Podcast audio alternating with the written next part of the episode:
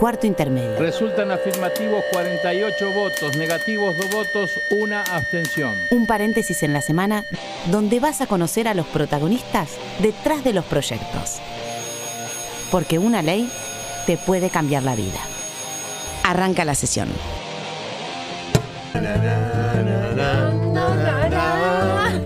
Hola, ¿cómo les va, país? Muy buenas tardes, bienvenidos a Cuarto Intermedio, el programa en el que te anticipamos cuáles van a ser tus próximos derechos. ¿Cómo te va? Hola, muy bien, ¿vos? Muy bien, casi- creo que casi decís ¿Frío? olis. no, no, no, oles, como se dice ahora, ¿viste? Bueno, hola, muy bienvenidos a todos, muy contento de estar eh, cada sábado con ustedes aquí por Radio Nacional. Vamos a seguir hablando del proyecto de interrupción voluntaria Voluntaria. del embarazo porque hay novedades, hubo novedades el miércoles pasado. Por ahora lo que nos queda claro es que lo que sucedió el miércoles en el Senado es muy difícil de entender. Quédense tranquilos, escuchen este programa ver, que van a entender a absolutamente todo lo que sucedió. Así es, no hubo dictamen, recordemos que hubo un grupo de senadores que quisieron meter modificaciones, entonces se hablaba mucho de dos proyectos, del proyecto que venía de diputados y del proyecto nuevo, si se quiere, del grupo de senadores de Córdoba que metían algunas modificaciones. El miércoles pasado fue la, la última reunión, digamos, del plenario, donde se quería dictaminar para llegar al recinto. No hubo dictamen. Exactamente, pero antes que comenzara este debate en el Senado de la Nación, se había acordado por los distintos bloques en labor parlamentaria que el proyecto se iba a tratar en el recinto sí o sí el 8 de agosto con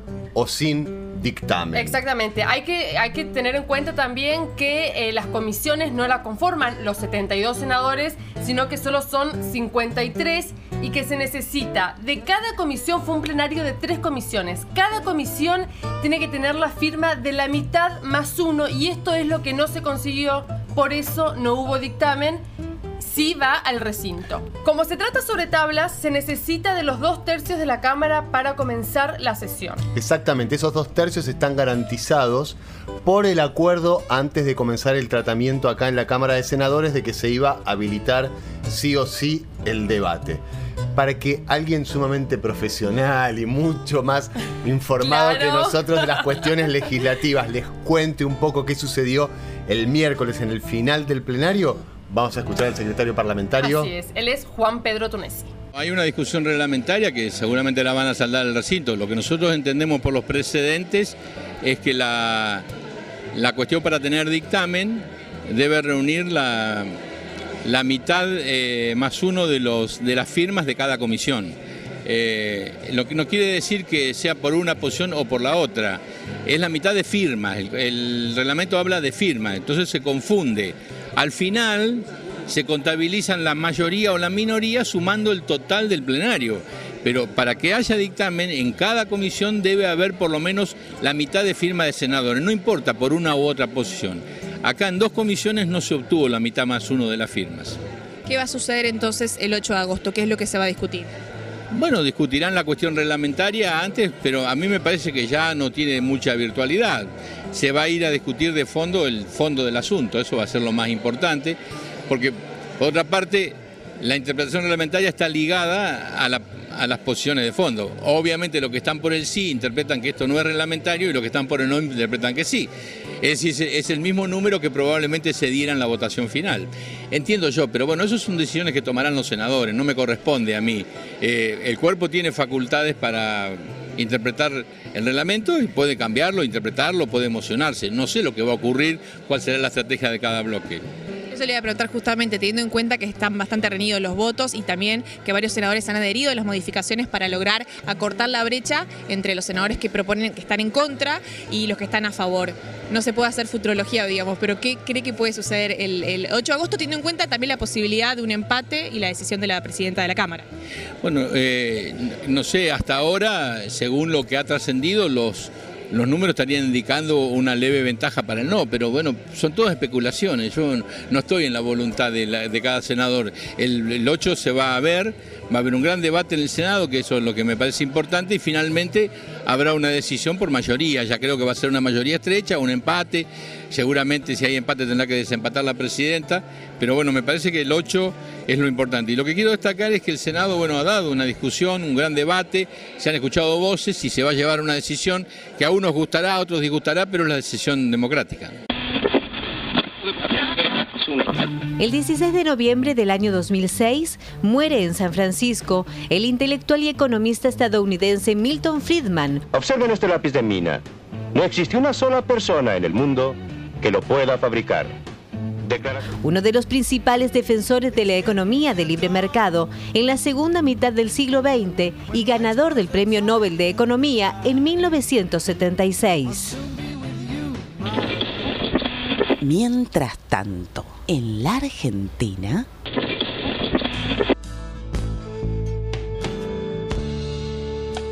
El 4 de octubre del año 2006 se sanciona la ley 26.150 que crea el Programa Nacional de Educación Sexual Integral. Digamos, hay un modo de abordar la temática, pero nosotros aspiramos, porque este es el sentido, de que la educación sexual integral sea abordada institucionalmente. Si bien no me puede decir, digamos. Que establece que todos los estudiantes tienen derecho a recibir educación sexual en los establecimientos públicos y privados del nivel nacional, provincial y municipal. Cuarto intermedio, retro. Clarísimo, el miércoles que viene, 8 de agosto, hay sesión y se trata el proyecto que viene de diputados. Exactamente. Sin modificaciones, nada más explicarles que, como en cualquier debate, tanto en diputados como en Senado, se pueden hacer modificaciones y estas se votarían una vez si se aprueba el proyecto en general. Lo importante aquí son los votos. ¿Quién tiene la mayoría simple o la mayoría absoluta, como se llama, que es la mitad más uno de los presentes. Exactamente, está muy peleado, está muy discutido, así que vamos a ver qué ocurre el, próximo miércoles. Y la sociedad también está hay, hay muchas voces a favor y muchas voces en contra. Está muy peleado, está muy discutido. Nosotros tenemos un programa muy especial antes del miércoles. Y tenemos dos casos, dos casos de dos mujeres que atravesaron abortos y dos casos de dos mujeres que piensan distinto. Bueno, y ahora Mariana vamos a hablar con Marina Glesser. Ella es actriz, una gran actriz. Una gran actriz, la queremos mucho como actriz, como dramaturga también, la queremos mucho. Muy completa la chica. Muy completa, está casada con un gran actor, se llama Hernán Palacios, con quien tiene dos hijos. Hola Marina, ¿cómo estás? Hola, buenas tardes, muchas gracias por la apertura y por la presentación. Te escuchamos lejísimo. ¿Dónde estás, Marina?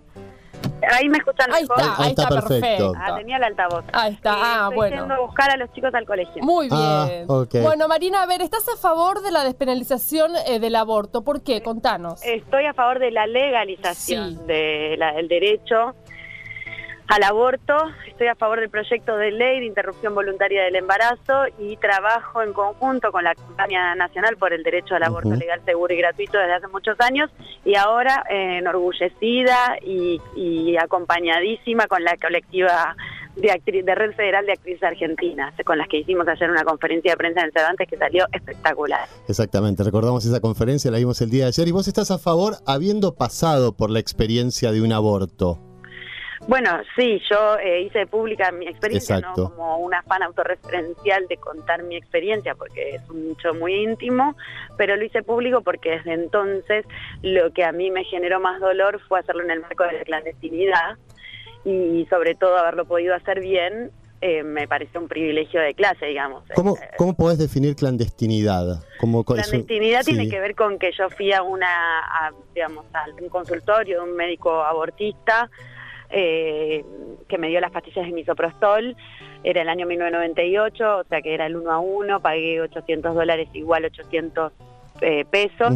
Y mm, el marco de la clandestinidad es que no se podía saber, que fue, digamos, cuando uno comete un delito. O sea, que haber, haber, estado cometiendo un delito en el momento que decidía eh, no, no, no seguir, no continuar el embarazo no deseado. O sea, yo fue un embarazo no deseado porque no, no tuve una gran educación sexual, por suerte ahora hay una ley de educación sexual integral y aunque no se implementa en todos los casos es muy importante, en ese momento yo no sabía que uno no, mientras atravesaba el periodo las mujeres menstruamos y mientras hay un mito que dice que uno cuando está atravesando el periodo menstrual, si tenés relaciones, no, pasa nada. te cuides porque no, no, no tenés posibilidades de estar ovulando ni de quedar embarazada. Mentira, mito que derribo en este momento porque hay alguna persona que todavía piensa que siempre podés eh, quedarte embarazada, aunque tomando métodos anticonceptivos. Estar indispuesta o atravesar el periodo menstrual no, significa es una nada. forma de anticoncepción, claro. Mm. Marina, vos contaste esto hace ocho años. Hoy, ¿te sentís un poco más acompañada o menos señalada, si se quiere?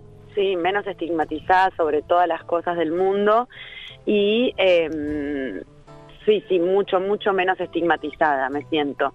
Por suerte, eh, siento que un poco es una lucha que, que atravesó muchos, muchos sectores y, y básicamente eh, si, si la gente necesita una, una religión o necesita tener fe, que las mujeres seamos la religión en la que tienen que creer, es una frase que me identifica.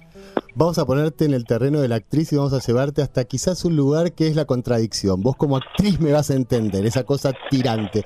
Si yo te preguntase, digamos, para salirnos un poco del River Boca, ¿cuál es el mejor argumento de los celestes? ¿Cuál sería para vos?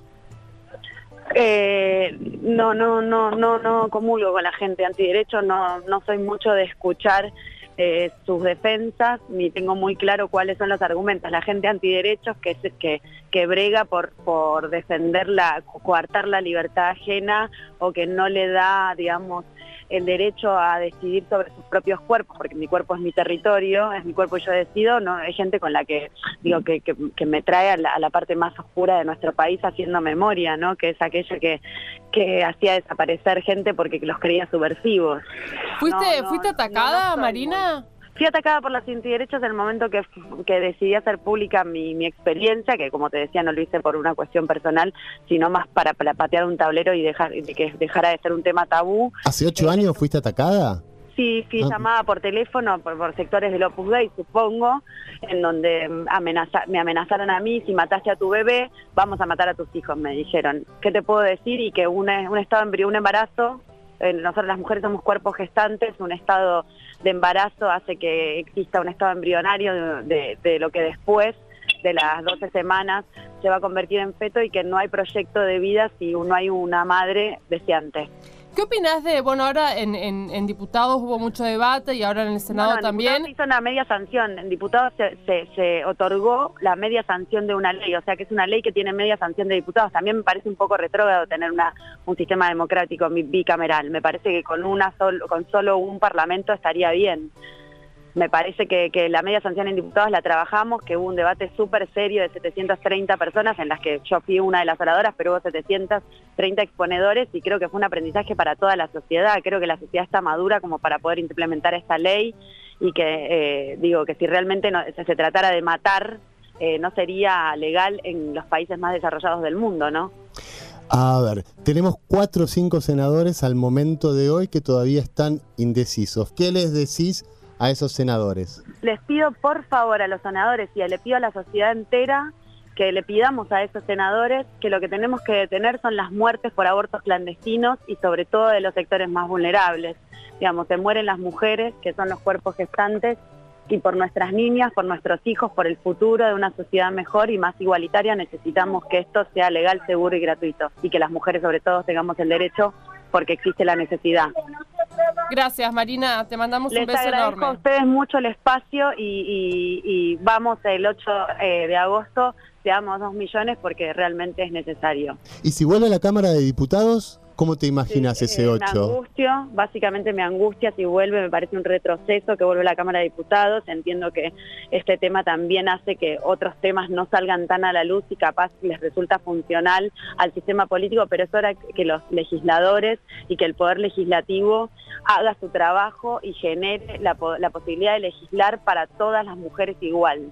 Te digo algo para llevar un poco de tranquilidad. Sucedió algo sumamente parecido con la ley de reproducción humana asistida. Volvió a diputados y después se sancionó.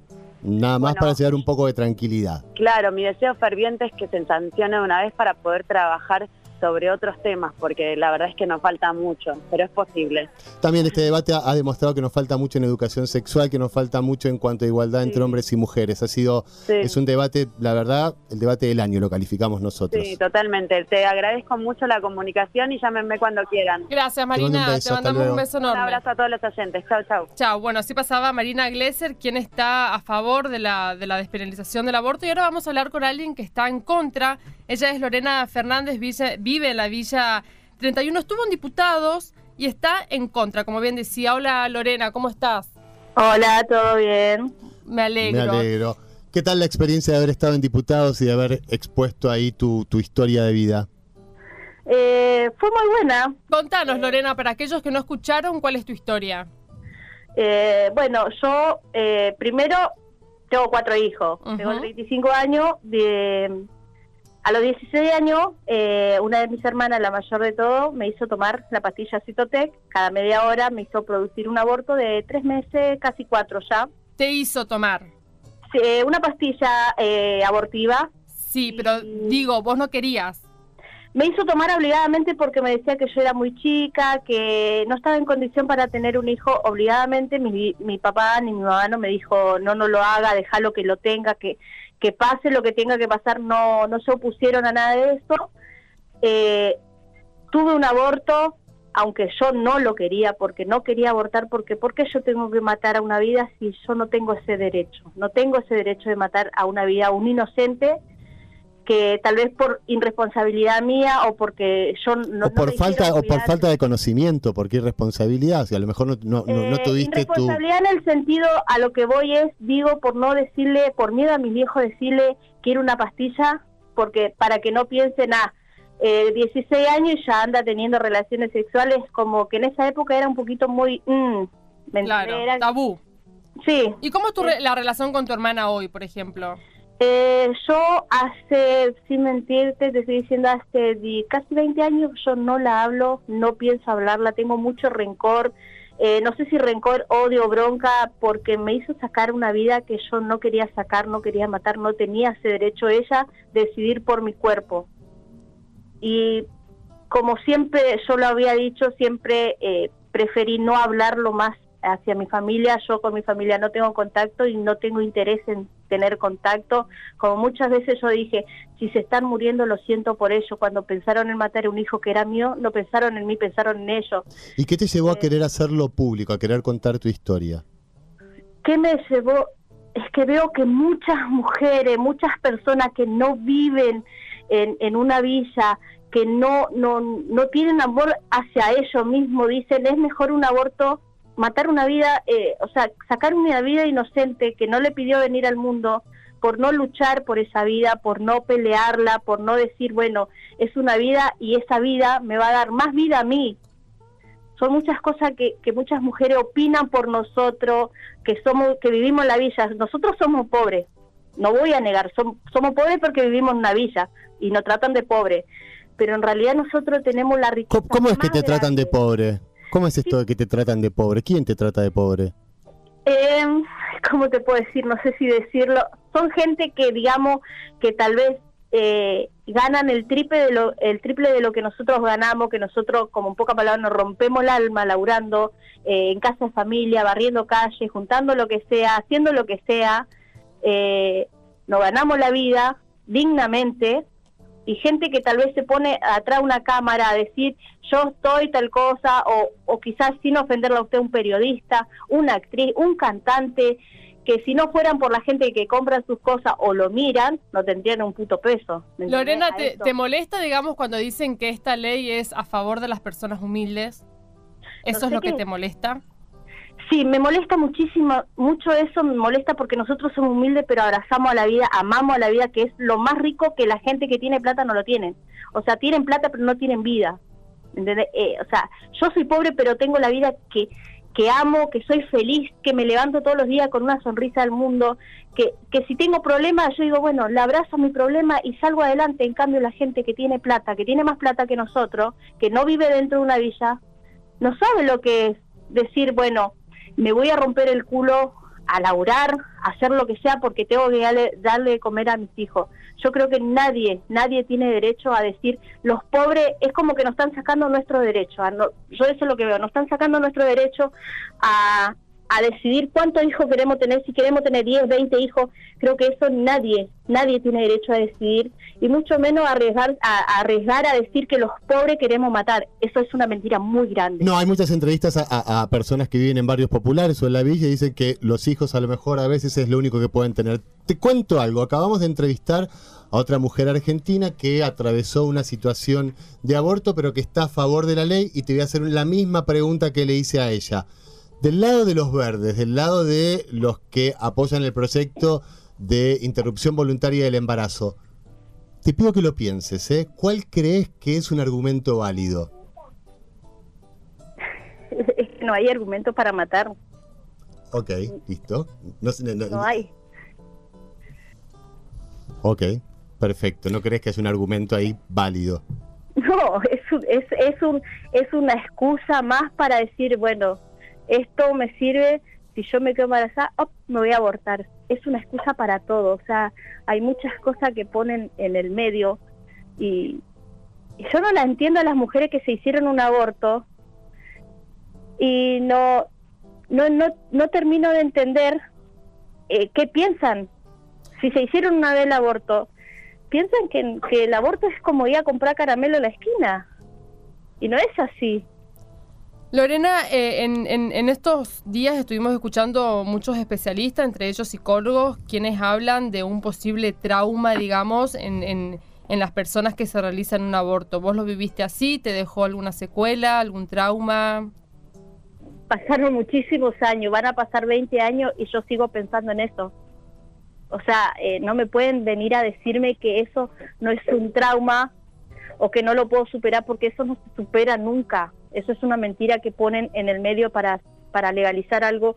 La matanza de inocentes, es lo que yo veo es eso, o sea, eh, el trauma que uno tiene, que, que sabe que si después tuviste hijo, eh, pensar qué podría haber sido ese chico que no nació, eh, ese es el trauma, porque después vos ves en otro, en otro chico la imagen tal vez de ese hijo que no, que no, que no nació. ¿Y cómo salís adelante? Es muy difícil salir adelante. Es muy difícil porque vos soñás con ese bebé que, que pudo haber sido. Lorena, ¿y qué papel crees que juegan los hombres en, el momento de la decisión, digamos, de un aborto? Yo la verdad, te digo, eh, te digo por este lado, las mujeres quieren decidir por su cuerpo, pero no le preguntan a ese hombre que es también parte de ese cuerpo, porque creo yo que una mujer no se engendra un solo, eh, el hijo solo, se engendra entre dos. Lorena, vos abortaste eh, una vez y después te pidieron que vuelvas a abortar, ¿es así? Eh, después yo me casé, sí, me casé con el papá de mi hija, la mayor de 13 años. Cuando él se enteró que yo estaba embarazada, él me pidió que me abortara y yo le dije que no me iba a abortar. pagó una clínica y hablando con los médicos de ahí, la doctora que me tocó a mí, yo le pedí que no iba a abortar, que no iba a matar y me vine en el 2004, el 21 de marzo, vine eh, de Río Gallego, eh, me vine con una mano atrás y otra adelante. Solamente tenía la plata que me había devuelto la doctora porque yo no, no quería abortar. ¿Y tu bebé en la panza? Y mi bebé. Y hoy mi, mi bebé tiene 13 años, que ya va a cumplir 14.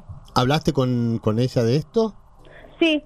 Después de dos años apareció el padre diciendo, ay, es mi hija, no ella sabe esta historia, yo nunca lo oculté, porque me, preguntó por mi papá, me dice, ¿mi papá dónde está? Entonces yo expliqué, le conté, pero no tiene rencor hacia su papá tampoco.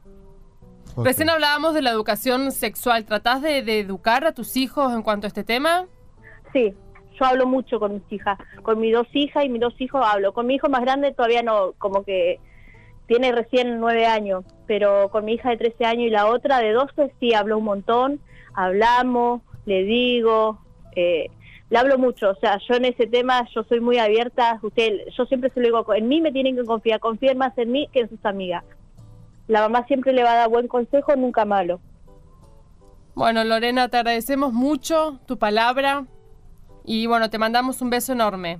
Dale. Chau, Lorena. Chau, chau. Gracias, hasta luego. Hasta luego. ¿Sabes qué me llama la atención, Flor? ¿Qué?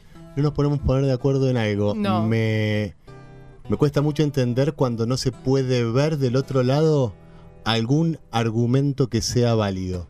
Eh, Y es como- un poco- es un gran semáforo en rojo este proyecto. ¿Por qué? Porque pudimos ver cómo está el sistema sanitario de salud de nuestro país, si está preparado o no, qué pasa con los médicos, con el juramento hipocrático, qué pasa con la educación sexual. Tenemos una ley sancionada en el año 2006. Si se hubiese aplicado bien esa ley, quizás no estaríamos hablando de esto en este momento. Bueno, ¿nos vamos, Mariano? No. ¿No? sí, no, sí, No. estamos como los Sí, legisladores no, sí, no, nosotros. sí, no. sí. Estoy indeciso.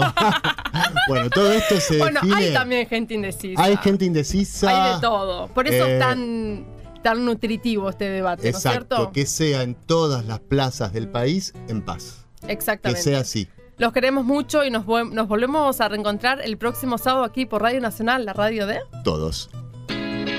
Los que hacen cuarto intermedio son, en la conducción, Florencia Corregido y Mariano Castro. Producción, Sonia Buller y Paula Rojo. Colaboración periodística, Julia Placeres. Edición, Paula Rojo. Voces artísticas, Julia Placeres y Paula Rojo. Este es un programa producido por la Dirección General de Comunicación del Senado de la Nación y grabado en los estudios de la radio de la Biblioteca del Congreso de la Nación.